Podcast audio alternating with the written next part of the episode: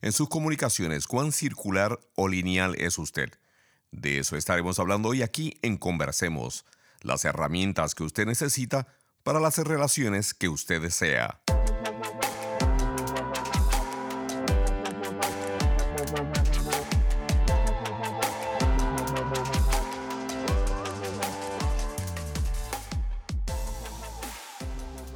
Soy el doctor Correa Bernier, educador, autor, asesor y consultor relacional con más de 30 años de experiencia ayudando a individuos, parejas y familias a crear relaciones conectadas, satisfactorias y de fluidez emocional. ¿Cuál es mi misión en este programa? Ayudarle a pensar acerca de sus relaciones de una manera completamente diferente. Este programa se distingue por ofrecer un contenido que es aplicable a todas las relaciones en las que usted pueda estar involucrado o involucrada lo que a su vez le ayudará a simplificar su vida y a encontrar la satisfacción, confianza y calma que usted anhela. Combinando mi experiencia práctica con las últimas investigaciones disponibles, he creado recomendaciones y herramientas basadas en evidencias, las que usted podrá aplicar de manera fácil e inmediata para crear los cambios relacionales permanentes que usted tanto desea. Así que adelante, conversemos.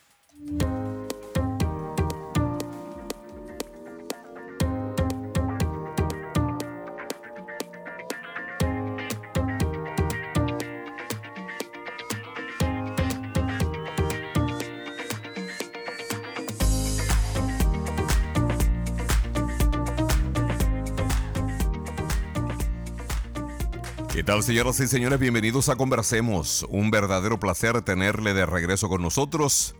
Mi nombre es el doctor Correa Bernier y estoy muy muy agradecido por el privilegio que usted me brinda de contar con su compañía y el que usted tenga bien compartir parte de su tiempo conmigo.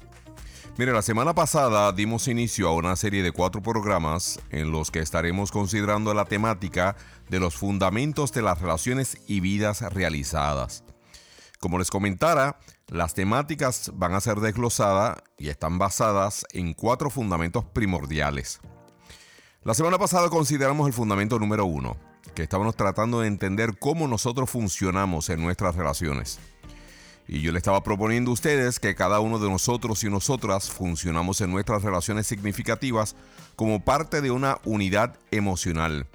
Y también establecimos la importancia de cada uno de nosotros y nosotras establecer y mantener buenos niveles de diferenciación en nuestras relaciones. Hoy queremos considerar el fundamento número 2 y lo que queremos hablar hoy es un poco acerca de cómo nosotros nos comunicamos. No sé si usted recuerda que hace muy poco eh, compartí con ustedes que cuando yo trabajo con parejas, con matrimonios, con parejas que están viviendo juntas, con familias, con novios que están teniendo una relación intensa, eh, cuando vienen a verme, antes de que comiencen a hablar y describirme lo que está sucediendo entre ellos, ya yo sé de qué me van a estar hablando, porque en la mayor parte de los casos, si no en todos, los problemas relacionales se mantienen en tres áreas, y esas tres áreas son la comunicación, la intimidad y las finanzas. Desde mi punto de vista, de estas tres, la más crítica es la comunicación, y lo mismo sucede con las familias y lo mismo sucede en lugares de empleo, en lugares de trabajo, lo mismo sucede con las amistades. En cada una de estas relaciones significativas la comunicación es clave. Eh, para las relaciones la comunicación es como el cambio de aceite de un auto. Para que la relación funcione adecuadamente tenemos que ofrecerle el debido mantenimiento de una manera periódica y consistente. Porque de no hacerlo, entonces eh, la máquina va a seguir funcionando como si nada estuviera sucediendo, pero el daño se va acumulando periódicamente hasta que ya es muy tarde. Así que la comunicación entre nosotros y nosotras es un punto importante para poderle dar mantenimiento adecuado a nuestras relaciones. Y mire, yo no creo que sea un secreto, todos nosotros sabemos que las relaciones exigen trabajo, exigen empeño, eh, exigen que nos mantengamos enfocados. Y también sabemos que la comunicación, más que ninguna otra área relacional, exige que nosotros seamos intencionales en lo que decimos, que estemos abiertos a, a conversaciones gentiles, honestas, acaloradas en ocasiones. Exige que nosotros seamos flexibles en medio de la conversación, de la pelea. Y también exige que nosotros seamos vulnerables. Y recuerde que aquí no estamos hablando de otras especies, aquí estamos hablando de seres humanos. Seres humanos que pueden ser nuestros hijos, nuestro esposo, nuestra esposa, novio, amante, amigo. Estamos hablando de seres humanos y como seres humanos nosotros somos seres muy complejos. Así que cuando estamos hablando eh, el uno con el otro, lo que en realidad estamos teniendo es dos complejidades que en ese momento se visten de humanidad para tratar de llegar a un acuerdo en un tema en común o en un asunto que le concierne o que le preocupa a ambas personas. Eh, se ha establecido en aquellos que se encargan de trabajar en la comunicación, los expertos, se han establecido que las comunicaciones efectivas por lo menos incluyen tres características o tres elementos básicos. El primer elemento de una buena, de una buena comunicación, de una comunicación efectiva, es escuchar y escuchar atentamente. ¿Verdad? Así que partiendo de esa premisa, eh, tenemos que establecer que el, que el escuchar no sucede de manera automática. El oír sí, ¿verdad? Porque el oír es parte de uno de nuestros sentidos, ¿no? Nosotros oímos, pero escuchar es una habilidad y es una habilidad que nosotros necesitamos practicar para poder desarrollar la suficiente pericia en ella, de tal manera que cuando nosotros hablemos y escuchemos, entonces la conversación pueda llegar a su máximo eh, esplendor y a su potencial máximo, perdonando la redundancia, ¿no? De hecho, se ha establecido, de acuerdo a los expertos, que cinco minutos después de una conversación significativa, nosotros solamente recordamos aproximadamente el 20% de lo que hablamos. Así que por lo tanto, escuchar es, es, una parte importante de una comunicación efectiva. El otro elemento de las buenas comunicaciones es que toda conversación y toda comunicación necesita una meta. O sea, nosotros debiéramos de saber con claridad qué es lo que deseamos comunicar y qué es lo que deseamos obtener de una conversación con otra persona sin asumir absolutamente nada de antemano. Así que cuando vamos a comenzar una conversación, de, acuerdo a los expertos, nosotros debiéramos de ir con la alforja vacía, ¿no? Dispuesto a ser flexibles, vulnerables y todo lo demás que yo describí hace unos momentos. Y por último, el último elemento de una conversación efectiva es que toda comunicación saludable también necesita contar con una estrategia, ¿no? Y es simple, en sus conversaciones, en sus peleas, en sus discusiones, ¿qué es lo más importante para usted? ¿Para usted es más importante tener la razón o ser efectivo en la conversación que está teniendo? ¿Para usted es más importante tener la razón en medio de una pelea con su esposa, con su esposo, con su novio? ¿O para usted le interesa, para usted es más importante, perdón, establecer una estrategia, un método efectivo para solucionar el problema que pueda estar afectando la relación? Y aunque estos tres elementos comunicacionales son universales, yo soy de los que pienso que tenemos que personalizarlos, ¿verdad? Tenemos que preguntarnos privadamente cómo usted y yo nos comunicamos. Porque yo he notado en mi trabajo de más de 30 años ciertas tendencias comunicacionales que son muy muy comunes entre las personas que son parte de una relación significativa. Y con, por relaciones significativas me refiero a relaciones románticas, laborales, sociales, parejas, matrimonios, familias, etcétera, etcétera. Y una de estas tendencias que yo he notado es la tendencia a la circularidad. La mayor parte de nosotros y nosotras nos comunicamos en circularidades. ¿Qué queremos decir con eso? Pues mire, lo que yo quiero decir es que la mayor parte de nosotros y nosotras nos comunicamos a base de reacciones circulares a través de las cuales buscamos la solución a una situación, pero lo hacemos repitiendo los mismos argumentos que hemos venido repitiendo por años, por meses, por semanas, sin nunca lograr avanzar en la identificación de una solución permanente. Lo que una circularidad hace es simplemente intensificar el problema sin nunca proveer una solución al mismo. Déjeme darle un ejemplo. Una pareja que llega al consultorio, el caballero es el primero que habla y dice, doctor, yo vengo aquí para que usted cambie mi pareja. Ah, porque yo, ¿cuál es el problema? Bueno, mi esposa no quiere tener relaciones sexuales conmigo. Ok, un problema serio, algo más. No, eso es todo. Ella es una excelente mujer, una excelente madre. Lo único que no quiere tener relaciones sexuales conmigo. Ok, señora, ¿por qué usted no quiere tener relaciones sexuales con su esposo? Porque mi esposo es un grosero conmigo. Mm, ¿Algo más? No, excelente padre, un excelente ser humano, pero es un grosero conmigo. Ok. Señor, ¿por qué usted es grosero con la señora? ¿por qué ella no quiere tener relaciones sexuales conmigo?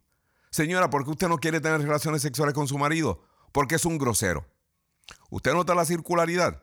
Y vienen teniendo esta discusión año tras año, ella estableciendo que él es un grosero, que tiene que cambiar su manera de ser con ella, que debe de ser más agradable, que debe de ser mucho más cordial, y el Señor le sigue exigiendo que ella debe de ser más íntima, ser más erótica, tener más relaciones sexuales con él, o por lo menos estar abierta a tener relaciones sexuales con él.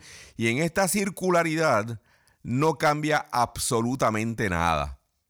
Y se puede mantener la pelea, se puede mantener la discusión circular por décadas sin nunca llegar a ningún tipo de solución. Y esta, mi gente, es una de las características más normales que yo he notado entre aquellas personas que formamos parte de una relación significativa. Que cuando llega el momento del conflicto, y créame, créame, una relación saludable necesita conflictos. Una relación saludable necesita que nosotros peleemos entre nosotros.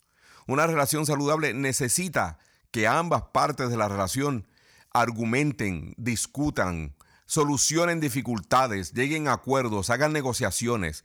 Eso es necesario porque es de la única manera como usted y yo podemos profundizarnos en la intimidad emocional a través de la solución de conflictos. Pero cuando estamos tratando de, solucionar conflictos utilizando un método circular, eso quiere decir que no solamente no llegamos a una solución eh, final en relación al problema que nos está afectando, sino que ahora también estamos afectando los niveles de intimidad emocional que estamos teniendo en medio de nuestra relación, porque no estamos profundizando. Y como no estamos profundizando en medio de los acuerdos relacionales, entonces la autoestima se ve afectada, la autoimagen se ve afectada, la confianza se ve mutilada, la fe en la relación comienza a desvanecerse, perdemos a comenzar el interés en la relación y cuando nos venimos a dar cuenta la relación ha llegado a un estado paupérrimo en el cual entonces nos estamos sintiendo asfixiados porque aunque queremos estar juntos no nos soportamos. Nos amamos y nos odiamos, nos odiamos y nos amamos simplemente porque la comunicación en la relación está tan deteriorada que mi pareja y yo no podemos llegar a un acuerdo mutuo y no podemos solucionar los conflictos que están afectando la calidad de nuestra relación. Usted ve, la circularidad en medio de nuestras comunicaciones afectan la proyección futura de quienes nosotros somos y de dónde nosotros estamos de acuerdo a nuestra relación. No tiene absolutamente nada que ver con cuánto nos amamos no tiene absolutamente nada que ver con cuánto nosotros miramos hacia el futuro para ver hacia dónde nos movemos. Simplemente está hablando de la dificultad que estamos teniendo en el momento de que nosotros tenemos, por amor a la relación, tenemos que solucionar el conflicto, tenemos que llegar a un acuerdo. Y como yo dije anteriormente, el escuchar es una habilidad que tenemos que practicar, así que en ocasiones tenemos que llevar a cabo prácticas que se ven un tanto tontas, se ven un tanto infantiles, pero tenemos que detenernos y asegurarnos de que estamos escuchando exactamente lo que la otra persona nos está diciendo. Así que yo, una de mis recomendaciones que yo hago a las parejas y las familias con las que yo he tenido el honor y el privilegio de trabajar, es simplemente decirle, mire, el, el conflicto no tiene que ser solucionado hoy siempre y cuando contemos con el compromiso de que nosotros vamos a trabajar en lo que tenemos que trabajar. Por lo tanto, yo le hago saber a las parejas, mire, usted lo que tiene que hacer es, si la cosa se está poniendo demasiado candente, haga lo que tenga que hacer, tómese una pausa, no haga, no llegue a una situación en la cual después usted se arrepienta. Si tienen que tomarse un detenimiento, tienen que detenerse la conversación, y darse una cita para seguir con el tema el próximo día, hágalo porque eso es lo que merece la relación en ese momento. Pero aunque nosotros tomemos una pausa en la conversación que nosotros estamos teniendo, simplemente estamos también interviniendo y estamos cortando las posibilidades de que entremos en una circularidad que no va a producir absolutamente nada. ¿Cuán circular es usted en su comunicación con su pareja, con su familia, en su trabajo? ¿Mm? ¿Cuán circular es usted en sus argumentos? Es importante tomar en consideración y tratar de ver cuán circulares somos en nuestras conversaciones porque posiblemente algo de lo que nos está afectando en nuestra relación es precisamente que estamos tratando de comunicar algo que no logramos comunicar. También tenemos que ver entonces cómo nosotros trabajamos en nuestras estrategias y cuál es nuestro acuerdo, cuál es nuestra intención cuando estamos buscando trabajar en nuestras comunicaciones. Pero de eso hablaremos cuando regresemos de nuestra pausa.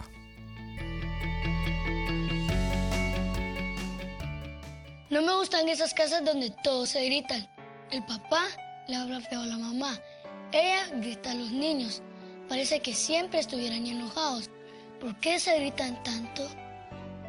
Te toca. Uno no nace violento. La violencia se aprende. Es hora que empecemos a convivir pacíficamente, enseñándole a los niños y niñas a resolver los problemas dialogando. Te toca ponerle fin a la violencia.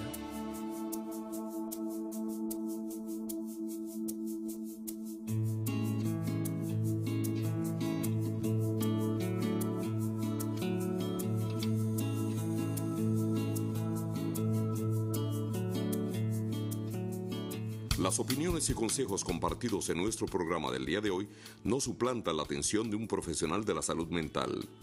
Si usted se ha identificado con los temas o síntomas discutidos, le recomendamos busque la ayuda de un profesional de la salud mental o relacional. Conversemos, estimulando el bienestar familiar a través de la educación.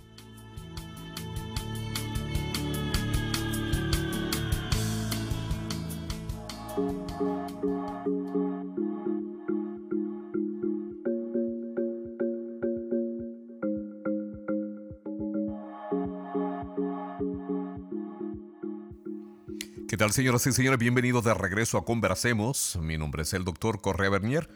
Mire, antes de la pausa mencionábamos la circularidad como una tendencia dañina para nuestra comunicación. Eh, le invitamos a mantener en mente que nuestras habilidades comunicacionales nos sirven para expresar emociones, sentimientos, necesidades, incomodidades. Es a través de la comunicación como nosotros resolvemos conflictos, como nosotros compartimos sueños y planes. Es a través de la comunicación como nosotros nos damos la bienvenida y nos despedimos. Es la comunicación también la que exalta nuestra humanidad. Nos construimos a fuerza de palabras, nos derrumbamos a fuerza de palabras, nos educamos con palabras, nos ofendemos con palabras, nos herimos con palabras, nos sanamos con palabras. Y esa es la magia, por ejemplo, de los procesos terapéuticos, donde al hablar nosotros tenemos la habilidad de normalizar traumas, Así que cuando nos comunicamos a fuerza de circularidades, lo que hacemos es básicamente truncar nuestra propia humanidad, pues afectamos la calidad y fluidez de nuestras comunicaciones. Pero mira, aparte de la circularidad, también yo he notado otra tendencia eh, que yo le llamo una tendencia hacia la intencionalidad derrotista.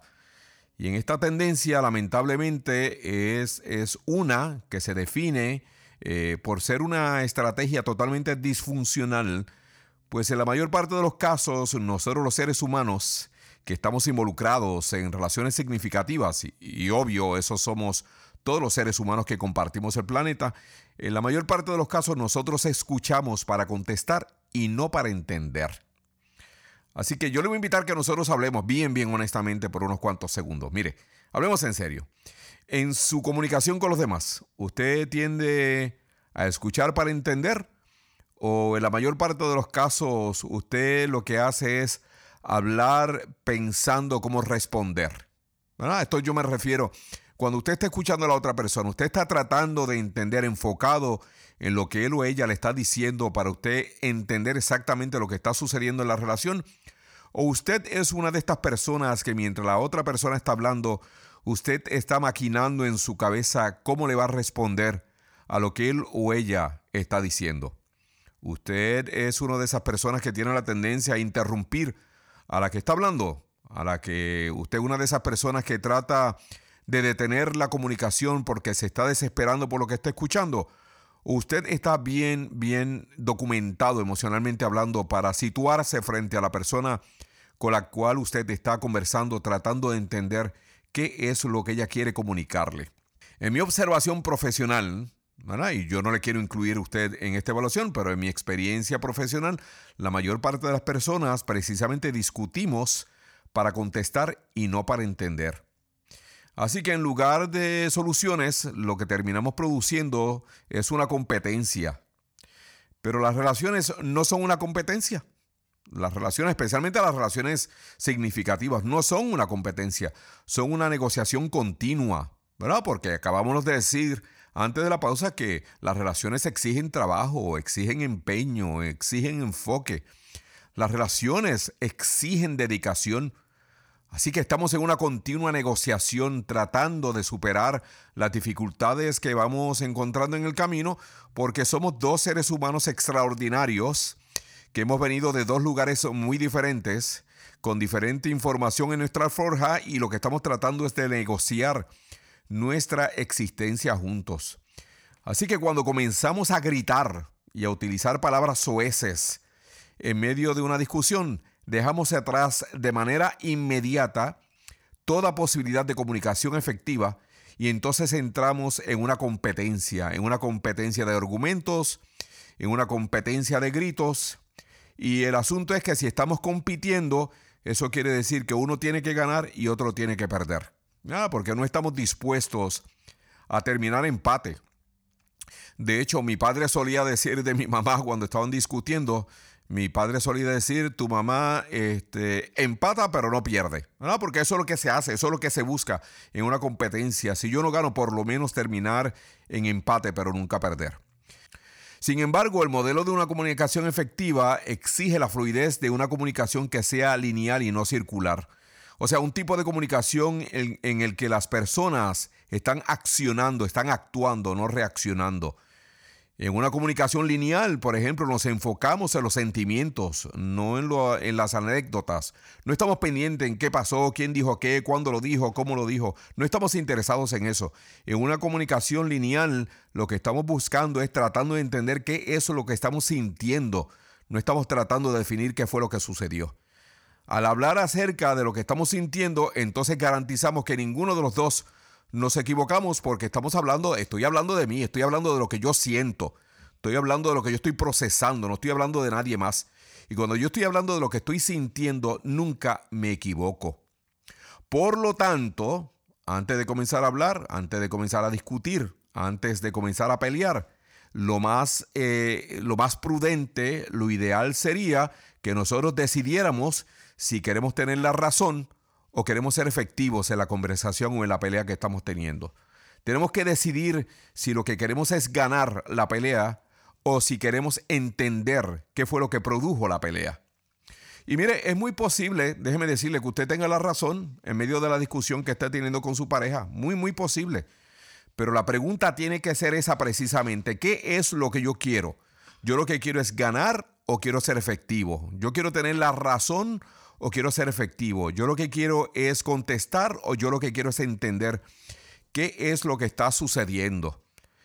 Mi padre, otra vez para mencionarlo a él, él lo decía de una manera menos psicológica porque él decía que en ocasiones tenemos que dar del ala para poder comer de la pechuga.